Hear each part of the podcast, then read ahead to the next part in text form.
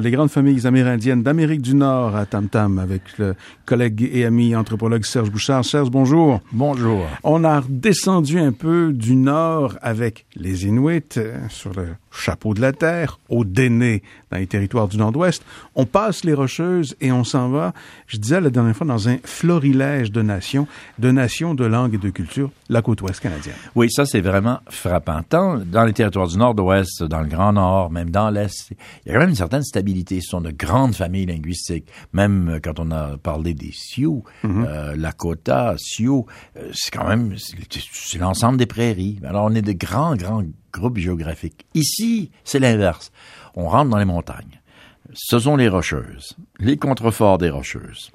Et on dirait, et ça n'a jamais été expliqué, remarquez, on dirait qu'à chaque vallée, sa famille, son peuple, des, des langues isolées, vous savez, en Europe, pour donner une, une comparaison, un point de comparaison, euh, le basque est une langue isolée. On n'est pas capable de la rattacher euh, à aucune langue, le basque. C'est une curiosité. Mais là, on arrive en Colombie-Britannique. Bah, Colombie-Britannique, évidemment, dans les temps anciens, c'est Colombie-Britannique, l'État de Washington, l'État d'Oregon et jusqu'en Californie. Maintenant, pour ce qui est du Canada, il y a quand même de grandes, grandes, grandes catégories. J'en nomme quelques-unes qui sont relativement familières, des groupes à l'intérieur de cette immense diversité. Bien sûr, on peut parler des Qui sont mhm. célèbres à travers le monde, pour toutes sortes de raisons dont on va reparler dans quelques minutes. L'art, notamment, oui. Oui, l'art. Mais les autres aussi, mais les Aïdas sont devenus des vedettes. c'est ça. un peu des vedettes. Euh, mais le grand groupe Salish, mhm. les langues salishanes, les Salish de l'intérieur, les Salish de l'intérieur le mot le dit, des montagnes et les saliches de la côte, sont les saliches de la mer. Le grand groupe Wakashan, vous avez les Chinookiennes, de la famille Chinook, euh, les Tlingit, Chimchian, Kootenay, Kakwa, Kakwa, et j'arrête ici pour pas mêler tout le monde. Parce qu'on vous pourriez poursuivre pendant presque toutes les dix minutes de la chronique. On, pourrait poursuivre. Mais il y en a, euh, il y en a, on, parle de 30, 35 euh, nations, peuples indépendants. Alors c'est quand même curieux comme phénomène avec leurs langues et ces langues qui sont en mode survie, qui veulent survivre, qui sont encore parlées aujourd'hui, mais quelle est la place? Quel est l'avenir d'une langue qui n'est parlée que dans une vallée? Hmm. Alors, euh, dans la diversité linguistique du futur sur la planète Terre, ça veut dire quoi? Ces populations ont frappé l'imagination des explorateurs et des observateurs. Mais il faut dire qu'elles ont été, ces populations, découvertes très tard. Vous savez, la, découverte de l'Amérique se fait sur 200 ans. Euh, ça commence en 1600 D'un point, ah, point, de vue européen, j'entends. Du, point de vue européen. Mm-hmm les Européens, français, euh, anglais et, hollandais et mm. espagnols commencent euh, sur la côte atlantique, mais ça va aller jusqu'en 1800, puis 1820, avant d'arriver à la côte pacifique, et là de découvrir toujours, toujours de nouvelles populations. Et ces populations de ce qu'on va appeler plus tard la Colombie-Britannique, ben, ça va frapper l'imagination des gens. Pourquoi? Par leur aspect spectaculaire. D'abord, sur la côte, sur la côte du Pacifique, ce sont des populations riches matériellement. C'est-à-dire qu'ils accumulent du matériel, euh, ils accumulent des richesses et de façon assez impressionnante. Alors, pour les Européens qui sont des capitalistes sauvages en herbe ou qui sont des gens qui ont l'œil... Euh, Je veux ce que tu as. Euh, c'est ça. Ils vont, vont, regarder ça. Et là, ils vont être bouleversés par des pratiques qui sont complètement à l'encontre de la vision du monde de l'Europe, c'est-à-dire le fameux potlatch, euh, qui est de cette région. Il y a plusieurs caractéristiques qui sont de cette région. Mhm. Le potlatch, le, potlatch est vraiment de la côte du Pacifique. Il s'agissait à chaque année, au lieu de faire un budget fédéral ou un budget annuel ou payer ses impôts, on faisait à chaque année, on fermait l'année, on accumulait tous les surplus, on mettait ça sur la place publique et on brûlait tout. Et, on repartait le compteur à zéro. Mais les Européens ne pouvaient pas comprendre ce gaspillage. Bon, anthropologiquement, on voit bien de quoi il s'agit. C'est-à-dire que c'est un tournoi symbolique qui revient à chaque année, euh, où il s'agit de se démarquer, d'être le plus riche. Oui, peut-être. Mais après ça, on veut pas que ça s'installe. On veut pas que les lignes de richesse s'installent et s'accumulent, se perpétuent et là. Il y a des clivages au sein de notre société. Donc, on combat la culture, combat l'État, mais combat la hiérarchie sociale fondée sur la richesse. C'est quand même incroyable. Euh, il faut le faire. C'est-à-dire, on joue à la richesse, puis on détruit notre richesse. Et là, on est très riche quand on n'a plus rien. Et on l'a montré à, tout le monde. Bon, c'était l'idée du potlatch. Il y a l'idée des totems. La plupart de ces sociétés, les Aïda, les Tsimshian, les Kwakiutl, puis euh, on en passe, là. Les, et, Seychelles et compagnie. C'est ça. Obsédés par les lignages, la mémoire. Donc, conserver en archives orales, mais matérielles, la famille.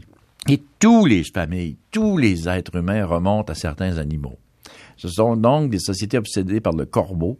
et, Mm-hmm. moi, je les trouve sympathiques pour ça, parce que j'adore le corbeau. Mais c'est le corbeau, euh, l'aigle, et il y a des animaux emblématiques. Bon, évidemment, ça va créer quelque chose qui va devenir dans l'esprit des gens à travers la planète comme étant indien d'Amérique du Nord, mais qui est, qui, qui est pas du tout réparti du tout en Amérique du Nord, mais seulement sur la côte du Pacifique, le fameux totem sculpté. Alors, vous imaginez, le totem sculpté, peint, qui a un sens, qui est une écriture, c'est un immense hiéroglyphe debout qui raconte l'histoire de la communauté jusqu'à l'ancêtre et tout, tout c'est magnifique. Ils sont dans des forêts très productives, des forêts magiques, magnifiques, avec ces fameux arbres de la côte du Pacifique qui sont, qui sont gros. Bon. Or, qu'est-ce que ça nous donne? Ça nous donne des grands charpentiers. Mm-hmm. Ce sont des gens qui construisent des maisons, des maisons à étages, donc des maisons sur pilotis, avec des, des sculptures, des portes sculptées. Ils font des bateaux, ce sont des navigateurs océaniques sur la côte. Donc, il y a de la vague. Et donc, ça Euh, et donc c'est des grands bateaux, aussi gros que les dragars vikings, aussi gros que ce que les Européens faisaient, mais sculptés, avec des formes. Donc, il s'est développé un art de la sculpture et de la représentation et des couleurs qui, euh, Marius Barbeau, qui est un grand ethnologue des temps anciens, disait comparable à tous les arts euh, du monde entier et aux plus grands arts européens. Ça a été un grand, un grand argument entre les anthropologues, ben, surtout en France, entre l'anthropologue Claude Lévi-Strauss et le reste de la communauté culturelle, où Claude Lévi-Strauss proposait que c'était aussi important que la production artistique des plus grands chefs-d'œuvre de l'Europe. Alors, il y a des gens qui disaient, mais non, euh, mais, mais ça voulait dire que l'art africain, l'art amérindien a sa place dans les plus grands musées. Évidemment, on en conviendrait aujourd'hui. Donc, ce sont des grands artistes des gens qui font beaucoup de représentations aussi. On a de très belles photographies. Ils faisaient du, théâtre, euh, du théâtre. Hein. Ils faisaient des danses avec des sculptures, avec des masques, beaucoup de masques. J'ai pas eu l'occasion d'en parler pour la famille linguistique des Iroquoiens quand on a fait la chronique, mais ils avaient aussi les sociétés des masques. Nous avons là tous les ingrédients des anciennes sociétés sur Terre les anciennes sociétés sur Terre qui dansaient, qui faisaient du théâtre, qui faisaient de la, récitation poétique, qui faisaient des bateaux, qui sculptaient des bateaux, qui sculptaient des totems. On a là l'humanité en l'état. Et euh, on a fait ce qu'on a pu. Les musées, les anthropologues, il y a eu des efforts pour conserver un peu. Mais essentiellement, la politique, ça a été de démolir tout ça et de brûler tout ça et d'interdire tout ça. Et ça, c'est fabuleux on n'a jamais appris de l'histoire, mais le colonial... Euh, Interdisait la, notamment la, le potelage aussi. Ben, ben oui, ben oui. La, la, marche coloniale euh, va à l'encontre de la nature et de cette diversité. Mais avant l'arrivée du colon, comme on est dans une société qui se complète à l'intérieur de sa vallée, est-ce qu'il y avait des liens entre les peuples? Oui, il y en avait, bien sûr, puis beaucoup, beaucoup d'échanges. D'ailleurs, c'est pour ça qu'il y avait tellement la, ce florilège. Oui. C'était une sorte de, de, laboratoire des échanges culturels. Euh, on a même retrouvé, et ça, c'est très récent comme information, on a retrouvé de la poterie, mais de la poterie chinoise sur la côte, donc préhistorique. Mm -hmm. On pense de plus en plus sérieusement qu'il y a eu des contacts entre la côte du Pacifique, euh, les Aïdas et tout ça, les anciens, là, on parle de bien, euh, et les Chinois, au moment glorieux de la flotte chinoise, là, avant qu'on interdise en Chine de bâtir des bateaux, mm -hmm. euh, mais que les Chinois seraient venus pour échanger et faire commerce et, et qu'il y a eu des échanges culturels. Mais entre eux, dans les vallées et tout ça, il y avait beaucoup de tensions euh, militaires aussi. Ben, il y avait beaucoup de guerres, beaucoup de vols, beaucoup de rapines. Euh, les gens étaient sur leur garde. Euh, et ça, les observateurs qui vont arriver, les découvreurs, les explorateurs vont le noter, vont le voir. Mais euh, quelle richesse culturelle. C'est un laboratoire de diversité culturelle originale la énième puissance. C'est spectaculaire et, et d'une beauté euh, remarquable.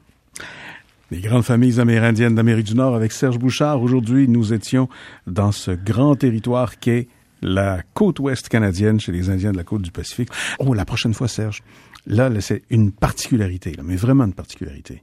Oui, on va parler des métis. Au revoir, Serge. Merci.